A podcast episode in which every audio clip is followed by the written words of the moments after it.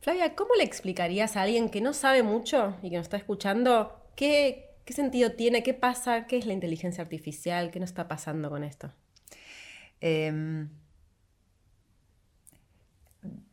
varias cosas se podría decir. Eh, la primera, que hay distintos niveles de inteligencia artificial o distintos tipos de inteligencia artificial, em, que ya venimos trabajando con inteligencia artificial, eso seguramente ya lo escucharon, ¿no? Que eh, desde los distintos eh, geolocalizadores que nos ayudan a llegar de, un lado a otro de una ciudad, hasta, mm, de una manera si quieres muy, muy rudimentaria, pero hasta el sistema de los semáforos podríamos pensarlo como una suerte de proto-inteligencia artificial, ¿no? algo automatizado, ¿no? la primera idea.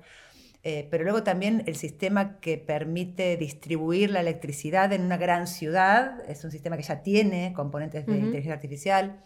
Eh, Muchas de las actividades que hace la Bolsa de Finanzas ya están automatizadas y, las llevan adelante algoritmos con inteligencia artificial. Entonces, digamos, hay distintos modelos de acciones maquínicas que tratan de imitar comportamientos humanos a los que consideramos inteligentes. Claro. Entonces, eh, que tienen que ver con razonamiento lógico-matemático, fundamentalmente, en algunos casos, y en otros casos, que son como las dos grandes líneas teóricas de la inteligencia artificial tradicional, eh, una teoría que tenía que ver con, que nuestra mente, nuestro cerebro, no solamente tiene razonamiento lógico-matemático, sino que también tiene asociaciones, traza conexiones con datos que no necesariamente están ordenados lógicamente. ¿no? Claro. Es la, la línea cognitivista y la línea conexionista, se la llamó así.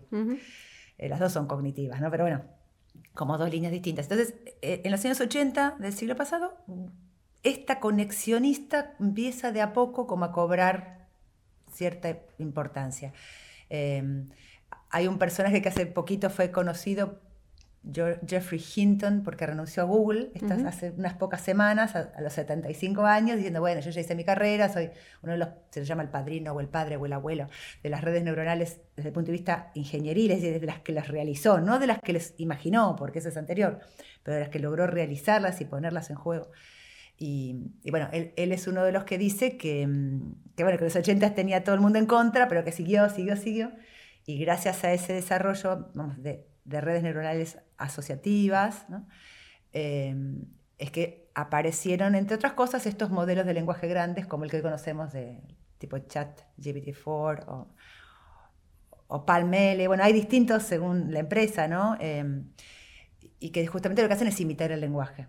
Uno de sus eh, principales eh, estudiantes y, eh, bueno, sí, digamos que, se formó con él es justamente Ilya Sutskever, que es el director científico de OpenAI, Con esta, la, empresa, creadora, del, chat, que, tiene, que primero fue fundada entre otros por Elon Musk y, y que desde el 2019 Elon Musk había, se había retirado y tuvo una fuerte inversión de Microsoft, que diríamos, bueno, detrás de OpenAI está Microsoft. Claro. en realidad está hay un recorrido. hay un equipo científico que viene trabajando con estos, con este tipo de inteligencia artificial que, insisto, tiene. Eh, hay toda una controversia acerca de si el nombre eh, vale la pena mantenerlo. Yo creo que dado que está tan, tan este, extendido, no sé si tiene tanto sentido discutirlo. Pensando, hay que pensar que es una suerte de metáfora. Claro. Em, ¿no? necesariamente imita la inteligencia humana, pero sí realiza cosas que hacemos los humanos. Pero hay una trampa, no sé si es una trampa, pero a veces uno cae en la tentación de pensar si es lo mejor estas, eh, usar estas metáforas o directamente eh, características humanas, ¿no? Porque empezamos a hablar de la inteligencia, exacto, ¿no? Si nos sirve o nos confunde, porque a veces genera más... Claro, según el problema que la pregunta que nos realicemos, eh, puede ser confuso, tenés razón. Yo lo que quiero decir es que en principio no, no es del todo un problema terminológico, eso quiere decir, no, es un problema del término, pero sí está bien entender un poco por qué puede haber ocurrido ese, ese problema. Y es que efectivamente para tratar de desarrollar estrategias para, para dar resultados parecidos a los que nosotros necesitamos en la vida real, bueno, una de las primeras cosas que se hizo siempre con el maquinismo, no solamente con la inteligencia, también con la fuerza, también con otras habilidades humanas, ¿no? Fue, bueno, mirar cómo lo hacen los humanos o mirar cómo lo hacen los animales. El molde, el punto el de modelo, claro, es ese. Entonces, eh, bueno, intentar imitar la inteligencia. Entonces, bueno, ¿cómo, se, ¿cómo conseguimos que las máquinas hagan cosas que nosotros consideraríamos productos de la inteligencia? Bueno, mirando lo que hacen los seres inteligentes. decir, no, es, completamente ilógico que haya surgido eso. Eh, tiene sentido. Después, como en casi toda la historia del maquinismo, eh, la eficacia de una acción técnica no, no siempre resulta de imitar bien al, al animal o al humano. Por ejemplo, los motores de fuerza no, no, son los mejores los que imitan el movimiento del caballo. son mejores otros que hacen otras cosas. Pero bueno, al principio se imitaba el movimiento de un caballo. Y luego no. Sí, se parte de lo conocido. De lo conocido. Y luego el maquinismo tiene su propia lógica de desarrollo y, se encuentran como otras reglas, otras leyes físicas. Y, bueno, y cada vez que eh, el maquinismo hace gestos de des. Eh, animalizar o desantropomorfizar, suele ser porque se logra el mismo resultado a través de otro, a, través de otra función, de otro un resultado más eficaz también. E incluso mejor resultado, muchísimo más. Tratando de pensar potencia maquínica, eh, lo que dice es la energía nuclear. No tiene absolutamente nada que ver con lo que hacemos los humanos. Es otra cosa completamente diferente. o el auto también en reemplazo por ir la carroza. Totalmente, ya son cosas completamente distintas. Pero bueno, quiere decir, esa confusión tiene un, tiene un sentido en su origen. Hoy, en cambio, bueno, por un lado, las teorías de la inteligencia humana han cambiado. Ya se habla de muchas de múltiples inteligencias, ¿no? Claro. Por un lado. Y por otro lado, lo que hacen las máquinas a las que llamamos inteligentes, son cosas que no necesariamente son las mismas cosas que hacemos los humanos. Ahora bien, particularmente cuando nos encontramos con conjuntos técnicos, decirlo así, no, es una máquina, es un, conjunto técnico grande que tiene características bastante particulares y novedosas. Por, por un lado, una enorme capacidad de cómputo, mucho más grande que estas máquinas con las que habitualmente, incluso las industriales con las que habitualmente podemos haber tratado, em, mucho más grandes que ellas, ¿no? con una enorme inversión. No sé, el otro día un, colega eh, de sistemas, ¿no? de inteligencia artificial, me decía, bueno, quizás cada placa de esos grandes eh, conjuntos técnicos sale de 10 mil dólares, cada una de las placas que compartes. Bueno, claro, con una gran inversión, grandes conjuntos que entonces logran una gran capacidad de cómputo.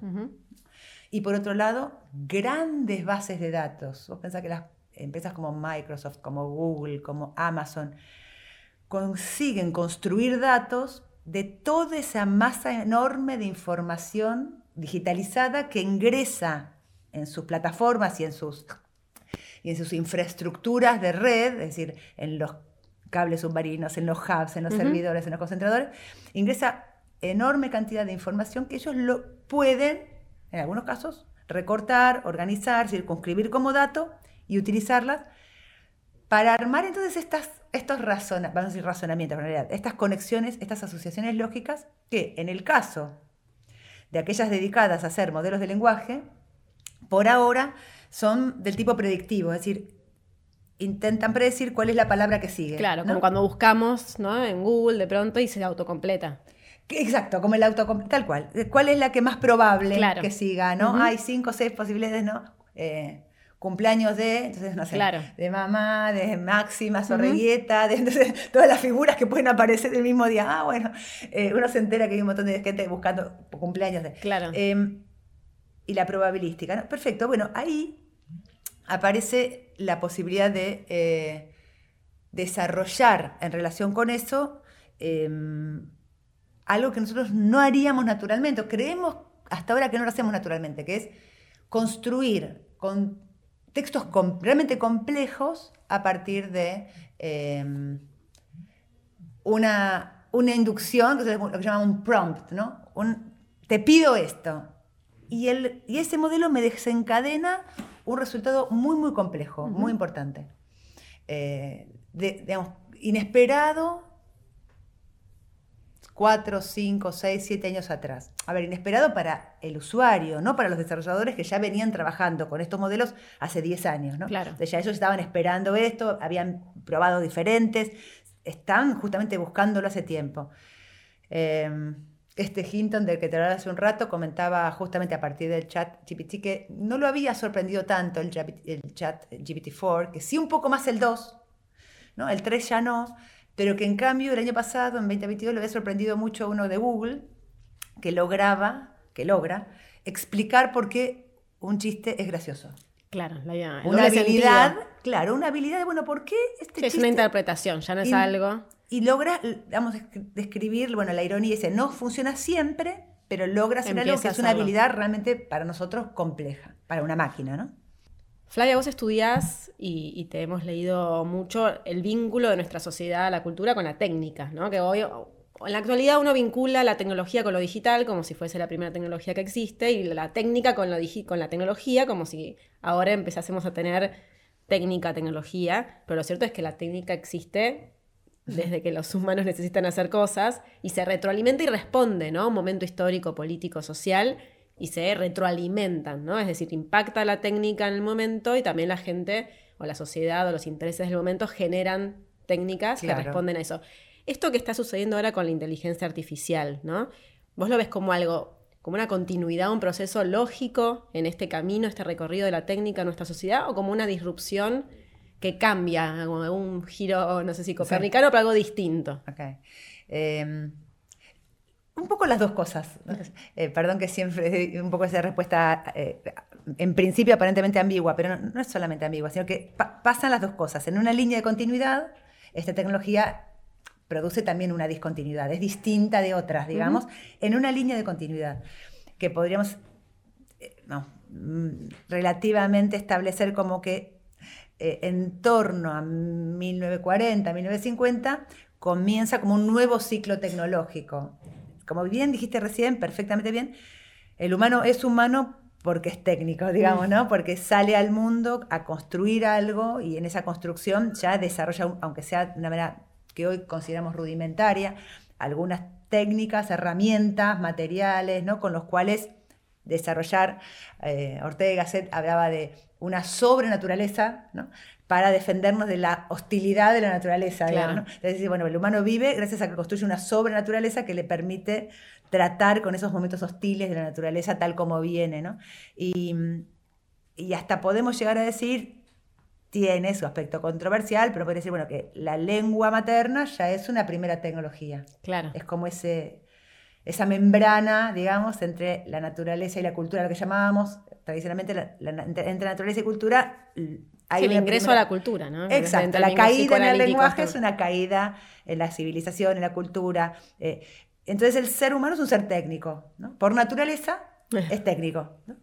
Eh, y de ahí entonces que todo lo técnico no es eh, antinatural, uno podría decir, ¿no? Ya hoy eh, pensamos, la filosofía técnica está más bien orientada toda en sus distintas vertientes a pensar que, bueno, el, viviente humano es un ser técnico y por lo tanto aquellos desarrollos tecnológicos son propiamente humanos, no son contra la humanidad, antinaturales, digamos, ¿no? Sino que forman parte de nuestra naturaleza.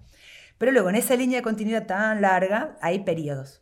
El último periodo es este que marcábamos recién, ¿no? como 1940-1950, el desarrollo de la energía nuclear, ¿sí? sobre todo el desarrollo de la energía nuclear civil, es decir, su aplicación en muchos ámbitos de la vida, la petroquímica, las biotecnológicas, eh, la bioinformática y las tecnologías digitales, aparecen como grandes conjuntos técnicos relativamente diferentes de otros que venían, incluso del ferrocarril o del automóvil, que forman parte del ciclo mayor de la, de la revolución industrial, pero dentro de ese ciclo, viste, e, e, este es el momento bastante particular.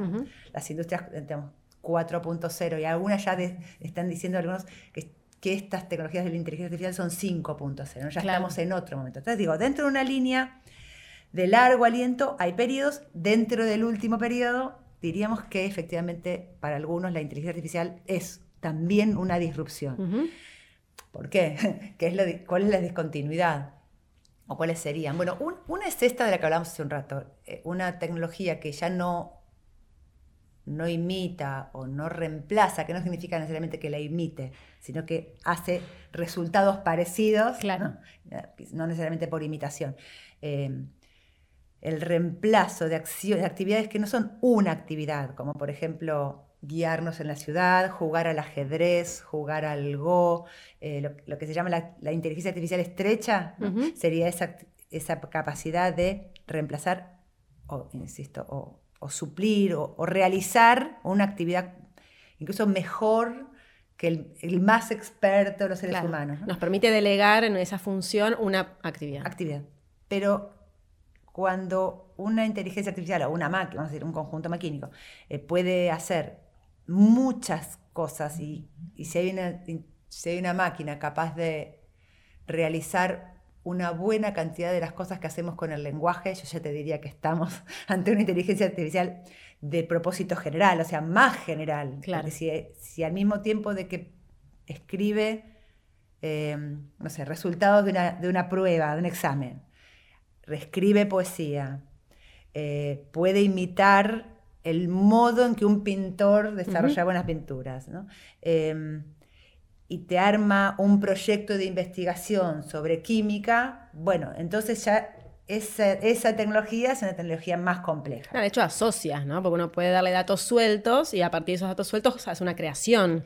Digamos, a pesar de ser procedimientos así sintácticos, no predictivos, eh, esa capacidad asociativa de, datos mm, la, muestran bastante robusta. Quizás no eh, eh, en, lo fino, es decir, para un especialista todavía es como una eh, no llega a ser deep blue en el ajedrez, digamos. Es, un ajedrecista no, todavía no demasiado fino. Pero uno podría imaginar que bien entrenados, eh, adecuadamente entrenados, estos dispositivos podrían afinar esas predicciones y hacerlas cada vez más. De hecho, están, ¿no? Esta idea de que están practicando mientras, sí, están aprendiendo. mientras estamos usándolo, probando, bueno, aprenden. con nuestros propios usos, ¿no? Exactamente, sí, porque está esa capacidad de cómputo que decíamos hace un rato, la el enorme volumen de datos y está un proceso particular, que también es una de las novedades de la última década, década y media, que es el llamado aprendizaje maquínico, aprendizaje mecánico, el machine learning, la capacidad de de, estos procesamientos, de, retrotraer a partir del resultado actual la, la información eh, contenida se mejora, se, afina y vuelve a dar una mejor respuesta. Entonces, con esa capacidad de, feedback, de propagación hacia atrás, sería eh, del resultado anterior se vuelve atrás, se corrige y se vuelve a calcular, ¿no? Esa capacidad de aprendizaje eh, las hace, bueno, particularmente potentes, digamos. Claro. Em, y ahí sí podemos entrar en un terreno quizá más especulativo, de, bueno, ¿qué va a pasar? Y digo sobre todo en mi caso que si bien soy estudiosa de eso, no soy una experta en, esto, en este campo. Eh, estudio más el movimiento general de ese desarrollo, no, no la no, no la particularidad de cada caso, aunque bueno, en estos meses estuvimos investigando un poco más, ¿no? Pero lo que vemos ahí es especulativamente que estas dos personas de las que nombré, Hinton y Suskeva, em, son particularmente optimistas, no podría decir, ¿no? En suponer que manteniéndonos en esa primera gran escala del desarrollo, ¿no? Porque OpenAI, Google, Amazon, son empresas que son pocas las que tienen este volumen grande de desarrollo, que tienen esa cantidad de datos, son transnacionales, si bien tienen anclaje nacional, casi todas tienen un anclaje nacional en Estados Unidos, que no por nada es la gran potencia, digamos, ¿no? del desarrollo técnico de, esta, de esta última etapa, ¿no? de, de 1950 para acá. Pero también hay otras, ¿no? Pues seguramente eh, podemos pensar que en China puede estar desarrollando, quizá Rusia, quizá la India, bueno, pero estas industrias grandes desarrollan unas tecnologías que imaginamos que luego se van a popularizar. El chat GPT-4 ya ahora está en los navegadores de Microsoft, ¿no? Entonces, bueno, eso implica una gran popularización. Claro, es una escala. Que también, entonces, implica una gran capacidad de aprendizaje a partir de esa popularización. Y, y en ese nivel de alto desarrollo aparece, bueno, algunos problemas específicos. Uno puede decir, bueno, ¿cómo especulamos que puede seguir creciendo ese desarrollo. Y ahí están las tesis de la superinteligencia artificial o de la singularidad, como la llamaba Raymond Kurzweil, ¿no? Eh, en un libro del 2005, o la superinteligencia, como la llama Nick Bostrom, que es otro filósofo, un filósofo sueco, uno de los fundadores de la Asociación Transhumanista Mundial. ¿Y qué sería esa super? Que en ambos casos los dos ven algo parecido y ante eso que ven tienen perspectivas diferentes, ¿no? Em, ambos ven que es posible especular en un crecimiento, en una aceleración de la escalada, digamos, de, esta, de este desarrollo de inteligencia artificial y que puede haber, Kurzweil en, su libro La singularidad está cerca, dice tres momentos. Este que hablábamos hace un momento de la inteligencia artificial estrecha, que hace una cosa muy bien, mejor que cualquier experto, incluso que cualquier grupo de expertos. Luego, y, y en ese momento, en ese pasaje parecería que podríamos estar, la carta famosa de Elon Musk y de Harari de hace unas semanas parecía advertir que estábamos llegando a la inteligencia artificial general, esa que puede hacer muchas cosas al mismo tiempo muy bien, mejor que casi cualquier comunidad de expertos sincrónica a la tecnología. Y que puede generar, ¿no? También, que es uno de los desafíos, ¿no? De esta instancia, que puede generar sus propios contenidos. Que puede... Entonces ahí, y, bueno, y, ahora vuelvo ahí, que está buenísimo esto que me decís, eh, porque tal cual, crea ese, y crea procedimientos que nosotros no conocemos, ¿no? Eh, y y que luego eso va a seguir, dice Kurzweil, se va a seguir desarrollando, va a seguir creciendo y se va a constituir en tanto superinteligencia artificial o singularidad porque va a poder hacer cosas que no logramos hoy imaginar. El tipo de proceso que va a desarrollar, decíamos hace un rato, ¿viste? el razonamiento lógico-matemático, las asociaciones, bueno, eso le va a llevar a una explosión de inteligencia que va a estar por fuera de nuestras capacidades de comprensión y entonces ya no sabemos qué va a ocurrir con eso. ¿no? Bueno, esa especulación está un poco lejos todavía. ¿no? Bostrom dice que si eso ocurre bajo la lógica competitiva en la que hoy se está desarrollando la escalada tecnológica, eso puede ser muy peligroso. Claro. O sea, esa superinteligencia artificial y ese crecimiento que a nosotros que se nos escapa de nuestra lógica humana, empezaría a funcionar sola, sin lineamientos de personas que le digan para dónde tiene que ir. Digamos, si, si ya no están hoy estas inteligencias programadas para que se alineen con valores humanos, se llama alineamiento, eso, y lo van a escuchar, si ahora escuchan las discusiones en internet, van a escuchar alignment. La preocupación por el alineamiento es la preocupación por ya empezar a incluir dentro de la programación de estas máquinas el cuidado de la vida, el cuidado del medio ambiente, entonces, algunas, ¿no? la, protección de algunos valores básicos para nosotros, que si no están inscriptas en la programación, no van a aparecer después. Claro. No es que eso va a aparecer, porque esas máquinas no van a tener, no es que tengan Como el contrato social de la inteligencia artificial. Es que también hay que pensar que no sé si deberíamos imaginar, eso esa ya quizás es mi propia especulación, que eso cobre conciencia, ¿no? O que tenga una intencionalidad. No, no requeriríamos eso. Eh, como tampoco pensamos que tiene intencionalidad un huracán y es catastrófico. Claro. no, es un poder no, lo que no lo decía en términos de intencionalidad, sino de que la siguiente fase ya no requiera de, los, de las de las directrices humanas, ¿no? Como que la propia escalada de razonamiento. Esas directrices ya van a estar dentro de los programas. Mm. Es decir, eso que ocurra va a estar en el germen. hecho a partir de estas programaciones que estamos desarrollando ahora. Claro. Va a contener en buena medida esto que eh, vamos a, me voy a retrotraer al principio, ¿no? La ¿Qué es la tecnología en general? Es la materialización de un interés. Toda técnica es la materialización de un interés. Yo quiero hacer algo lo y materializo cómo hacerlo. Nada de eso es neutral, por supuesto, porque hay un interés que la crea. Es bueno, en esa programación hay intereses que tienen que ver con la eficacia, con la competitividad. Hay un autor de la filosofía de la técnica que es canadiense, se llama Andrew Finberg, que dice, lo llama eso un código técnico. Y dice, bueno, el código técnico capitalista, competitivo, es de alguna manera lo que tenemos que tratar de equilibrar en otro sentido, digamos, más comunitario, para que estos procedimientos tecnológicos no estén solamente atentos o principalmente atentos a la eficacia y al ganarle al otro, ¿no? A que, sí, a, optimizar también, ¿no? La productividad. Y a que no haya y que, y a que no haya competencia. Claro. Porque el gran problema en verdad es en un momento cuando me escale la lucha por la competitividad por fuera de nuestro control, si esa lucha competitiva es, descarnada, la ventaja decisiva de cualquier sistema de competencia es que no haya ningún adversario. Claro. Terminar con todos. y ahí gana, claro, pero ¿qué otra cosa tenemos que decirle que es ganancia, digamos, además de que no haya competencia, ¿no? Esa sería como en líneas muy generales la preocupación. Cómo hacer que estos problemas ya estén alineados y cuáles son esos valores de alineación. Que es una discusión que hay que dar ahora. Que y, que ya está en las conversaciones. ¿eh? Eh, las pautas, las recomendaciones para el desarrollo y para la implementación en los dos campos, las recomendaciones de seguridad son bastante claras, si bien son recientes, de hace dos, tres años, todas vienen pensando en los problemas del alineamiento. Claro. O sea, son básicamente cuatro en relación con el Machine Learning, cuatro grandes recomendaciones de seguridad en el sentido de seguridad operacional o de safety, no de security, no de la seguridad de que no me roben, sino de la seguridad, de la estabilidad del sistema, digamos, de que sea seguro, que sea confiable, ¿no?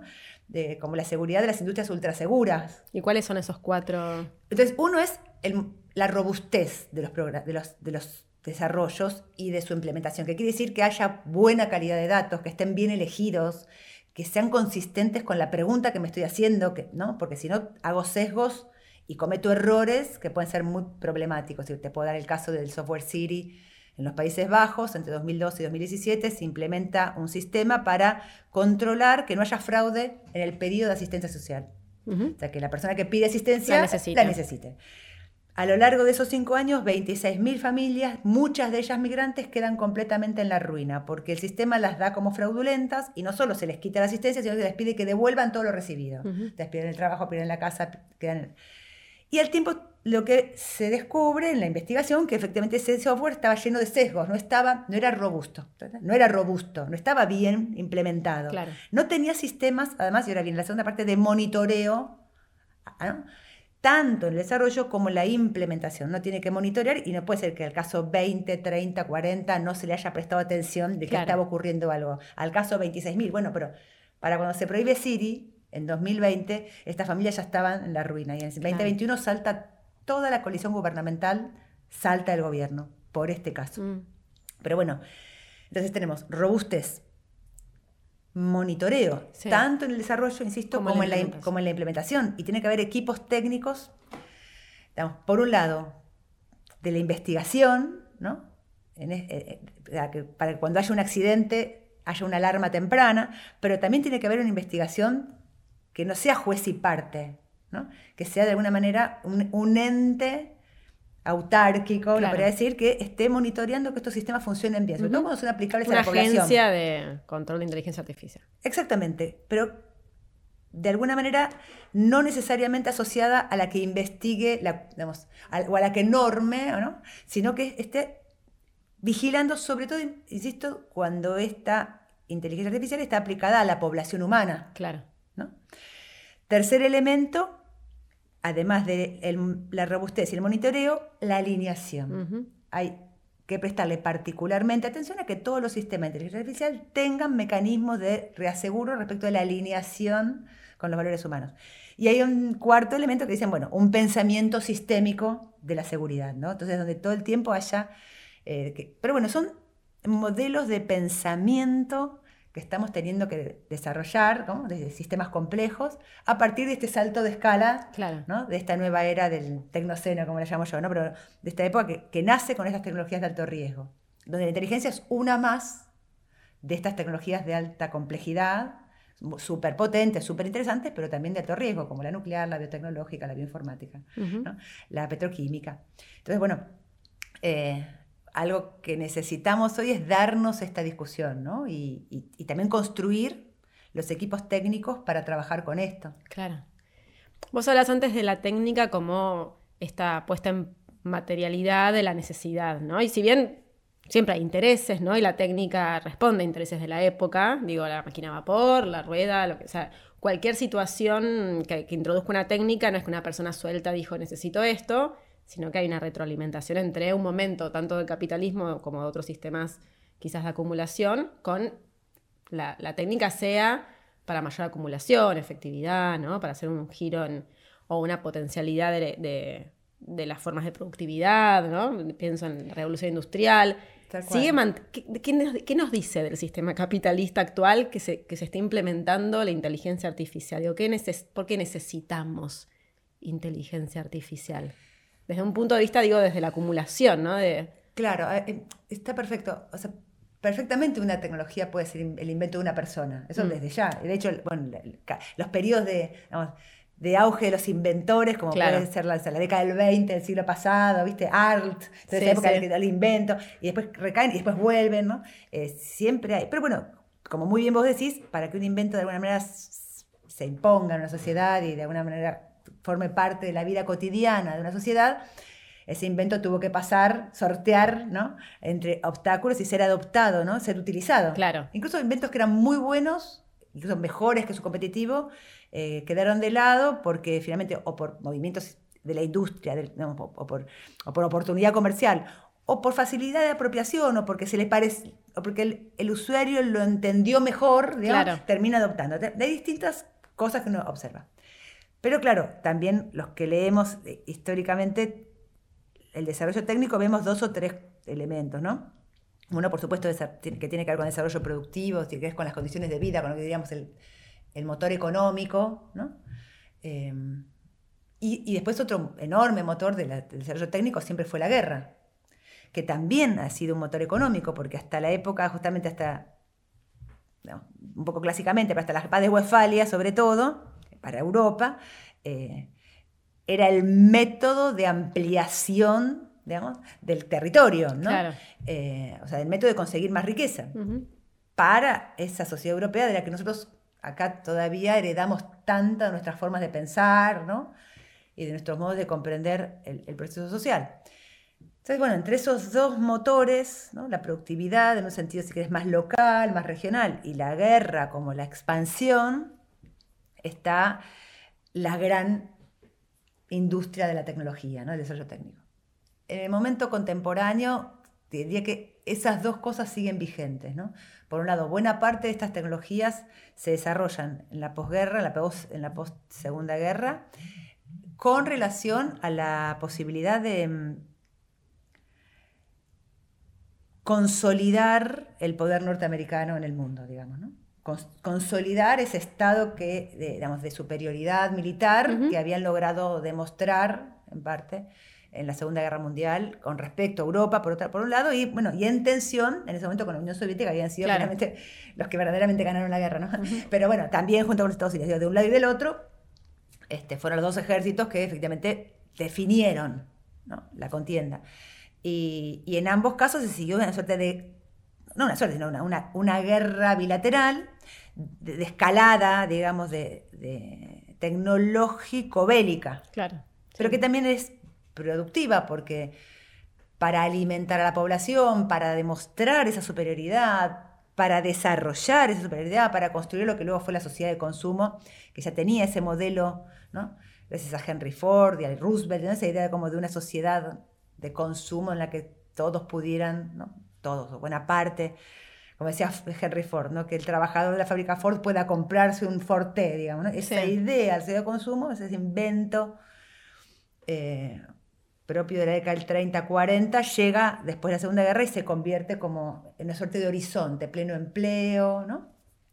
Eh, desarrollo tecnológico y desarrollo de, de productos para el consumo. Y ahí las tecnologías ocupan un lugar fundamental.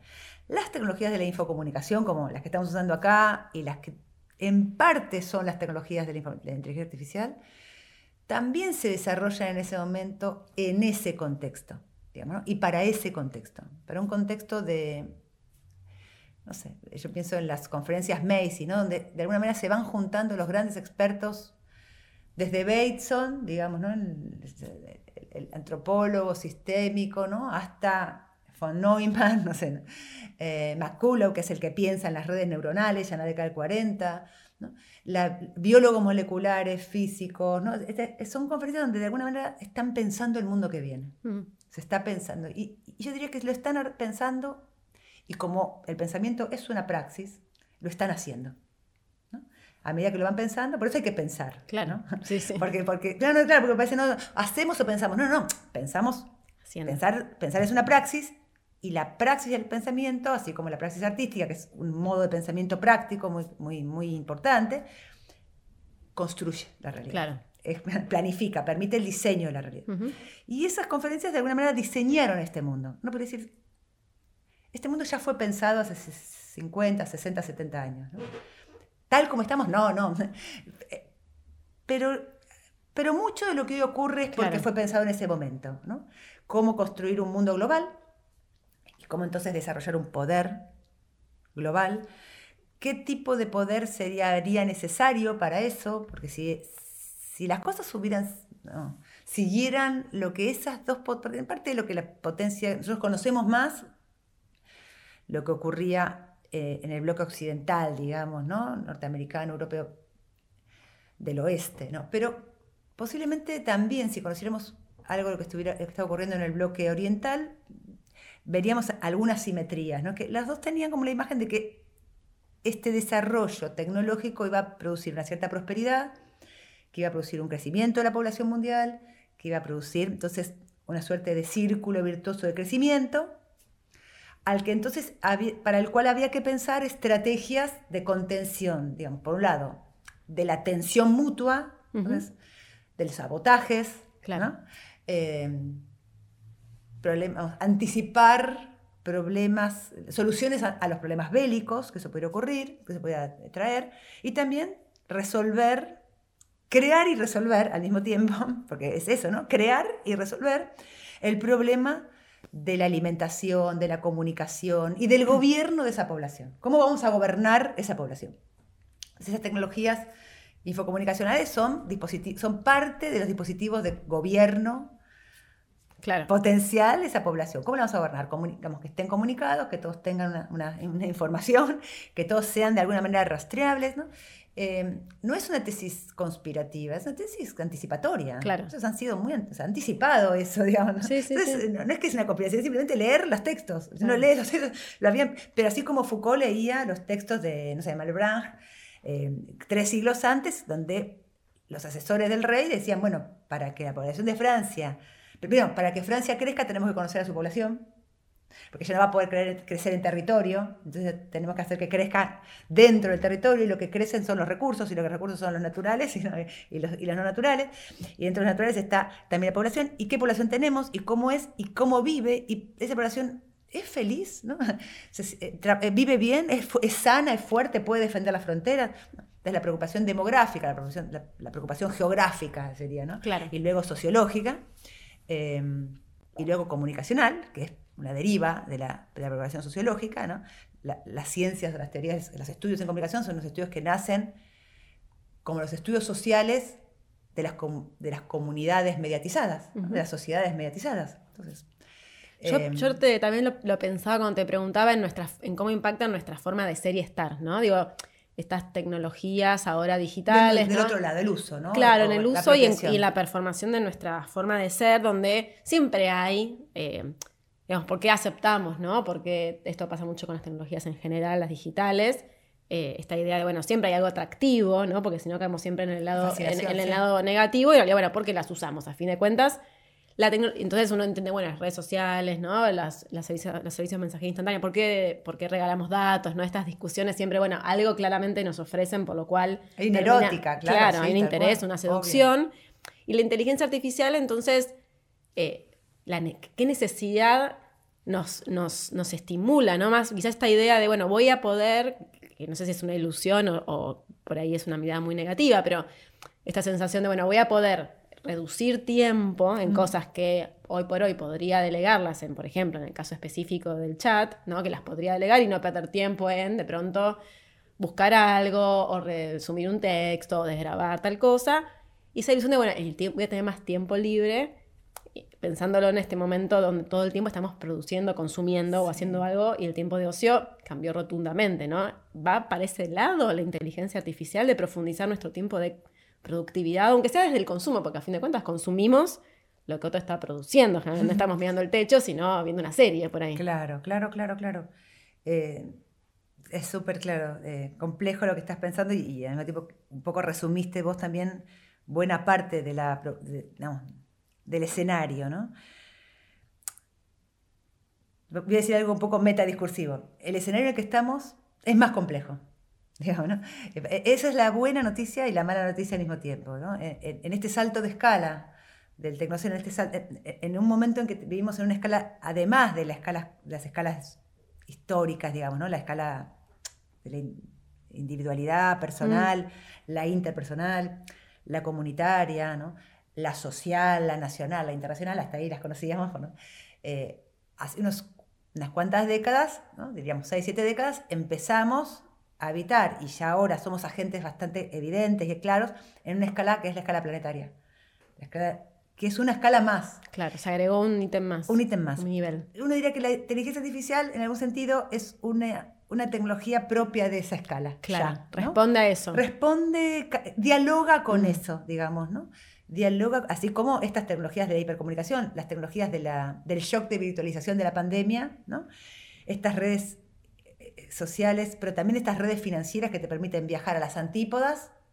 Y si uno tiene la suerte de tener una tarjeta de crédito, ¿no? Eh, con una tarjeta paga y ya eh, parece que no hay ningún problema, no hay nada, no hay una mediación. Bueno, eso quiere decir que hubo una construcción de toda una red tecnológica, material, física, pero también de alguien que lo ha pensado y también de agentes concretos que han diseñado un mundo global, se llamaba bueno, la globalización. Pero bueno, eh, en algún aspecto esa globalización es una, nueva escala en la que somos como, como especie, digamos, ¿no? como humanidad, un agente activo. Dejamos huellas propias de, esa de esta época, eh, eh, que ya son huellas geológicas, ¿no? los sedimentos, por eso se habla del antropoceno, de la era del humano. Y, nosotros decimos que trabajamos en tecnología, bueno, ese antropoceno es un tecnoceno, tiene que ver con estas tecnologías. Claro. Ahora bien, a las personas concretas, esta nueva complejidad nos produce, por un lado, cuando nos damos cuenta, cierta perplejidad y hasta cierta angustia, porque, claro, ya en relación con la escala internacional éramos chiquitos, ¿no? Claro. Ahora, en relación con la escala planetaria, somos minúsculos. ¿Cómo actuamos? Ya en la escala nacional decimos, bueno, votamos cada tanto, tenemos algún tipo de agencia individual en relación con esa escala. Ya en la escala internacional, bueno, tenemos representantes, ¿no? En escala planetaria, ¿cómo es? Entonces, eso provoca cierta... La, propia escala, como la inteligencia artificial, provoca cierta angustia. Pero bueno, tenemos que estamos ahí. Veamos eso, veámoslo bien. También, como decimos, hay toda una erótica que vino acompañada de todo este movimiento y no, y no es casual y, también está, es comprensible, porque bueno, estamos en el desarrollo de esta nueva era, estamos en el desarrollo de esta, de una, de un momento, digamos, un poco fascinante también, ¿no? Difícil, pero también fascinante. Em, y en esta fascinación nosotros podemos aprovechar eso que viene en su aspecto lúdico, creativo, mágico, ¿no? Un colega decía, bueno, uno hace así, se puede prender la luz, ¿no? Claro, hay algo hasta infantil en eso, ¿no? No le veo nada de malo. Sí, ciencia ficción casi, ¿no? algo de, ciencia ficción. Que Entonces decimos, bueno, eso también forma parte de la... de la, de la corriente afectiva que nos conecta con ese desarrollo tecnológico, una corriente de cierta fascinación, cierta cosa infantil. Mm, después podemos decir, bueno, también podemos mirar la mirada crítica, sin necesariamente ser totalmente pesimista, tecnofóbico, tecnofílico, ¿no? Pero sí, bueno, también por supuesto hay problemas, hay desafíos. Pongamos, pongámoslo, eh, si quieres, de la forma más este, eh, quirúrgica posible, es un desafío. ¿Cuáles son los desafíos? Em, uno de ellos es claramente que estas tecnologías nos desafían a un mundo más complejo y más activo, no menos activo. La ilusión de, bueno, voy a tener tiempo libre. Nunca fue así. claro. Nunca fue así, ¿no? Quizás ocurra que también haya, haya una nueva estratificación, nuevos modelos de estratificación, los que están más y los que están menos claro. activos. También quería preguntarte en esta idea, bueno, empieza a aparecer como una competencia a lo humano, ¿no? De la mano de la inteligencia artificial, entonces quizás se vuelve a reflexionar, a, pensar, a debatir, incluso desde la filosofía, a pensar, bueno, ¿qué es lo humano? ¿no? Porque entonces si hay algo que es inteligencia no humana, empezamos a mirar un poco lo, humano como lo propio y a valorizar ciertas cosas que no son, por ahora al menos, son propias de lo humano, ¿no? Sin caer en esencialismo, pero bueno, por ejemplo, el cuerpo, ¿no? Lo sexual, el deseo, la libido, las pulsiones, los, los sentidos, empieza a hacer algo, bueno, acá esto es terreno, por, por ahora nuestro. ¿Qué, ¿Qué, lugar le ves a eso, ¿no? A lo específico de lo humano, en competencia o no con... con... Yo ahí te, voy a decir lo que me parece a mí, es como una opinión, en todo caso, eh, a, partir de, de lo que estuvimos pensando todos estos meses. De eso que vos me decís, hay, varios temas que todos tienen un hilo interesante. Uno es esta idea de la cierta competencia, ¿no? Em, por un lado me puede decir, bueno, no es la primera vez que los humanos desarrollamos potencia mm, que supera nuestra capacidad. ¿no? En, la fuerza lo hemos hecho, ¿no? Eh, en la, digamos, la energía eléctrica, o sea, hemos desencadenado energías poderosísimas, mucho más poderosas que el humano. Entonces no sería la primera vez que eso ocurre. Nos extraña un poco quizás que esta, estas, estos desarrollos tecnológicos hagan cosas que nos parecían propiamente humanas, como decís vos recién, ¿no? Por ejemplo, hablábamos un poco antes de la, de la entrevista eh, estas tecnologías que parecen reproducir, no que parecen, que reproducen la voz de una persona ya fallecida, que nos parece que es su presencia, o que imitan a un, o, están en el lugar de un psicólogo, por ejemplo, como el programa Eliza, era un clásico así de, de Joseph Weizenbaum de la década del 60. a ver si la máquina puede ocupar el lugar de un terapeuta, o si, bueno, si puede ser un profesor, ¿no? o si puede pensar una estrategia política, ¿no? O una política educativa. ¿Pueden las máquinas hacer eso? ¿Pueden competir con nosotros en ese sentido? Y bueno, quizás sí, ¿no? Entonces uno dice, bueno, quizás esas tecnologías que, insisto yo, son muy humanas, porque son desarrolladas por los humanos, ¿no? Claro. Eh, nos pongan a conversar entonces con con individuos maquínicos, con conjuntos maquínicos, individuos maquínicos que no son exactamente como los individuos humanos, pero con los que eh, podemos tener que empezar como a eso, a, circunscribir algo así de como, bueno, ¿qué hacen ellos mejor que nosotros y qué, en qué nos conviene que ellos nos, nos asistan? Estén y en qué, en cambio, el humano es el que finalmente va a decidir. ¿no? Entonces, que ahí hay que desarrollar un tipo de inteligencia muy sagaz, muy hábil, por eso decía, más compleja, que es efectivamente entender cuándo sí, cuándo no. Esa herramienta es una herramienta que realmente, más allá de que a nosotros nos, produzca un cierto golpe narcisista, nos va a ayudar, ¿no? va a ver mejor que nosotros. Eh, un, tren en la niebla lo conduce mejor una máquina que ve a través de la niebla que una persona. ¿no? Un avión que está por aterrizar en una situación a través de niebla meteorológicamente compleja, el tipo de radares, de sensores que tiene el sistema maquínico es mucho más potente que los que tenemos en el cuerpo. Entonces, realmente eso va a ser mejor, es más confiable. Claro. Es realmente más confiable. Entonces, bueno, quizás más allá que nos resulte un golpe, pero con el tiempo vamos a ir dándonos cuenta que esa, esa hibridación, esa coevolución humano-máquina, nos es muy conveniente en algunos casos y en otros casos quizás no tanto. Claro. Entonces, bueno, ahí eh, hay que desarrollar esa habilidad. Vamos a tener que desarrollar una habilidad. El otro día leía un, alguien de Silicon Valley que decía, eh, todos los roles que no sean ingenieriles van a ser roles de ingeniería de prompt. ¿no? ¿Qué pregunta hacerle? ¿Qué pedirle a la máquina? Mm. Y esa es una habilidad dificilísima. Sí, la crítica, ¿no? La, la pregunta. Claro. 30, 35, 40 años por medio tienen los estudiantes de doctorado que hacen su tesis de doctorado y buena parte del ejercicio es cuál es la pregunta. Claro. ¿Qué le vas a preguntar? ¿Qué, ¿Qué, vas a preguntar que sea respondible?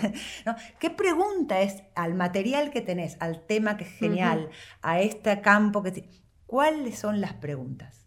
Sí, sí, de hecho es un recurso pedagógico ya... Fundamental. Desde Freire para acá pero bueno, afinarla. Sí, sí, Porque la pregunta, el prompt, ¿no? lo que le vas a pedir mm. en la propia vida. ¿Qué vas a pedir? Esa es una, herramienta para la vida fenomenal. ¿Vos qué vas a pedir? Pero no, se corre el riesgo. ¿Y a quién vas a pedir? Con esto, sí, claro, a quién y cómo. Eso es conocer sistemas. Hay que desarrollar una. Hay que enseñarles a los estudiantes, a los hijos, a entender en qué sistemas actúan Sí, alfabetización ¿Cuáles son los componentes del sistema? En la universidad, ¿cuántas universidades hay? bueno, ¿cuántas universidades hay en el sistema universitario argentino?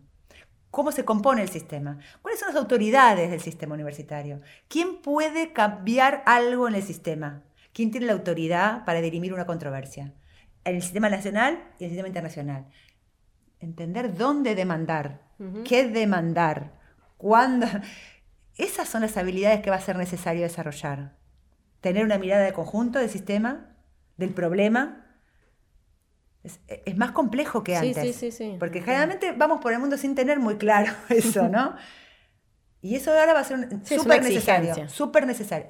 A ver, una exigencia, no, no podemos hacerlo. Bueno, pero, pero si quiere aprovechar bien esa tecnología y si quiere también políticamente competir en el desarrollo, que es lo que la Argentina está en condiciones de hacer, a otros países quizás no, pero Argentina sí es un país que puede competir en el desarrollo de supercomputadoras, digamos, ¿no? Además de laboratorios de inteligencia artificial, ¿no? Pero, digamos, podríamos competir, en, así como tenemos industria nuclear, así como mal o bien tenemos fábricas de aviones, ¿no? así como tenemos un cine argentino y no todo país tiene cine, no sé, tal o cual país. Bueno, también podemos competir por una industria nuclear, eh, por una industria mm, de inteligencia artificial. Entonces, un, país con esa capacidad tiene que entonces también saber entender el sistema, ¿no? Dónde, en dónde sí, dónde no aplicarlo. Y bueno, y la población, que no es exactamente idéntico al poder geopolítico del país, pero es, es su sujeto político, ¿no?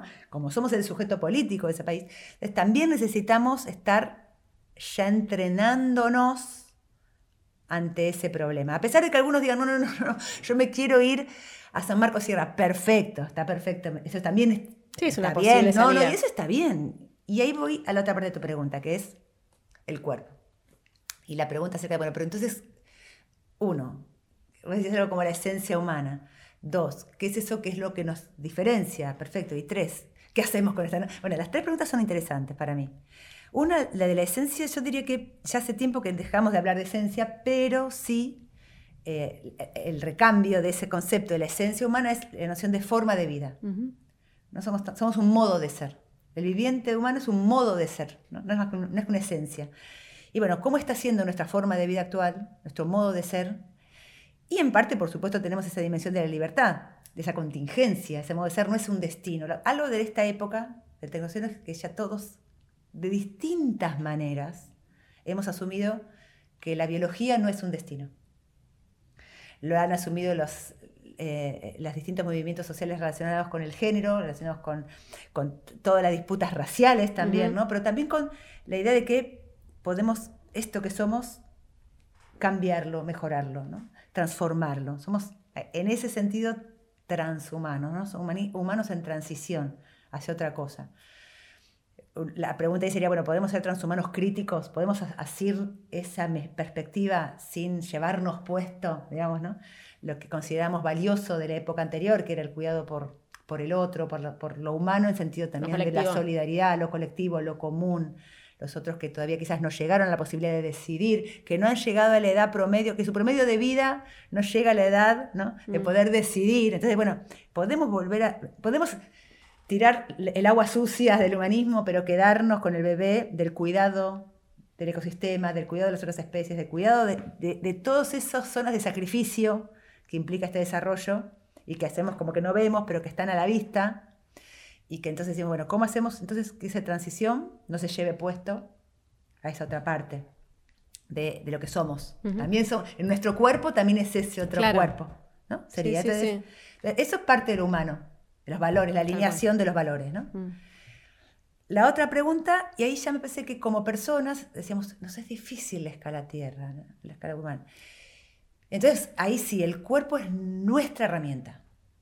Es la primera. Tú no puede cambiarlo, puede creer que hay que expandirlo. Ya venían diciendo las transhumanistas eh, de, las de la década 70, eh, el cuerpo es un, dispositivo obsoleto para esta tecnología, ya no alcanza. Está bien, sí, pero, pero esto que tenemos, ¿lo conocemos? ¿Lo hemos expandido suficientemente?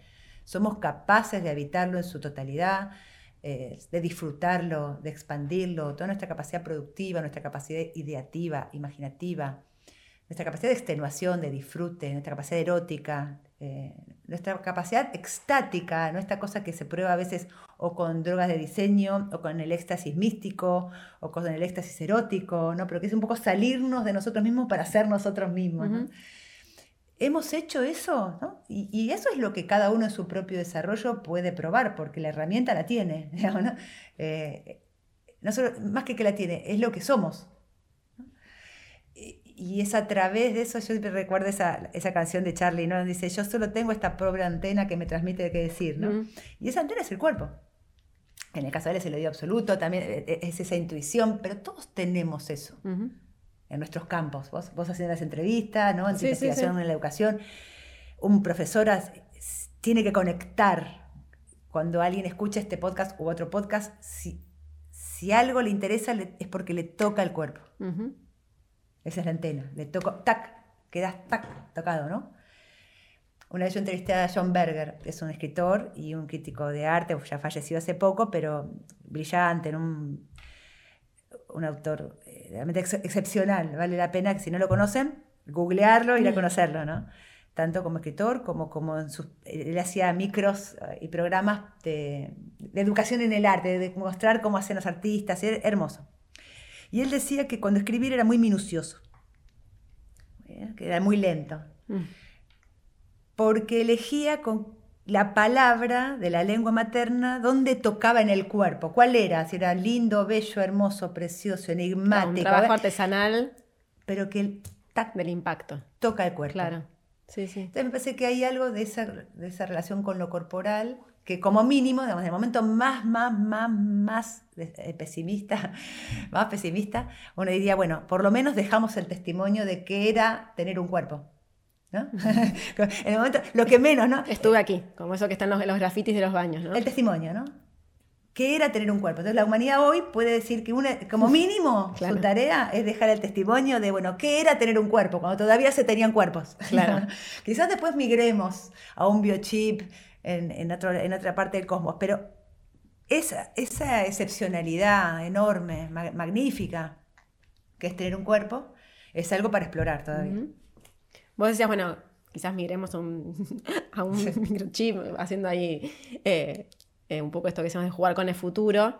Em, y te quería hacer este, este juego que estamos repitiendo, que tiene que ver con imaginar que, que viajamos ¿no? en el tiempo, nos vamos 20, 30 años adelante estamos charlando, puede ser con niños del futuro, y hay algo que les contamos de nuestro presente ahora, 2023, que para, el, para los chicos del futuro es inverosímil y que ya no existe más por la inteligencia artificial. ¿Te imaginas, te fantaseas una situación que podría ser que hoy hacemos, que hoy vivimos, que hoy experimentamos como algo dado, obvio, y que va a desaparecer, no desde un lugar, puede ser negativo o no, ¿eh? puede ser positivo, puede ser neutro, eh, pero que no vaya a existir más y que ¿en serio hacían eso? ¿En serio les pasaba eso? Fantasías positivas y negativas tengo en relación con esa pregunta que me das, eh, que está buenísima. Una fantasía negativa a la que me gustaría oponerme mucho, pero también porque la escuché hace poco en un congreso, es esta fantasía de que em, ya después no se va a viajar más. La gente todo lo va a hacer con 3D o con 4D, virtualmente. Voy a conocer al sin moverme. Es sumamente negativo. El planeta es hermoso, lugares preciosos, eh, la experiencia corporal de viajar me parece increíble, porque provoca un cambio también en nuestra forma de pensar. Y entonces, si eso fuera, puede ocurrir eso, mm. y eso me parecería una mala idea, una muy mala idea, ¿no? Eh, pero sí podríamos imaginar eso, que ya ustedes viajaban de verdad, iban en el auto, como hoy pensamos, el otro día leía también una, una, coetánea que decía, ¿se acuerdan cuando íbamos en el auto todos con el perro? Re inseguro, ¿no? Claro, eran otras velocidades también en la ruta, pero es verdad que hacíamos cosas que hoy parecen súper temerarias. Sí, sí. Em, y quizás nos digan eso nuestros hijos. Me gustaría pensar también algo como una fantasía más positiva en eso y es que quizás haya actividades que ya no se hagan más, ¿viste? De hecho, hay cosas que ya no se hacen prácticamente más. Yo te diría que, bueno, yo traduje muchas veces artesanalmente textos, libros, quiero decir, con el, con, o con una pantalla, ya cuando era más, eh, más técnico, pero sino con el papel, ¿no? Y, y, copiando.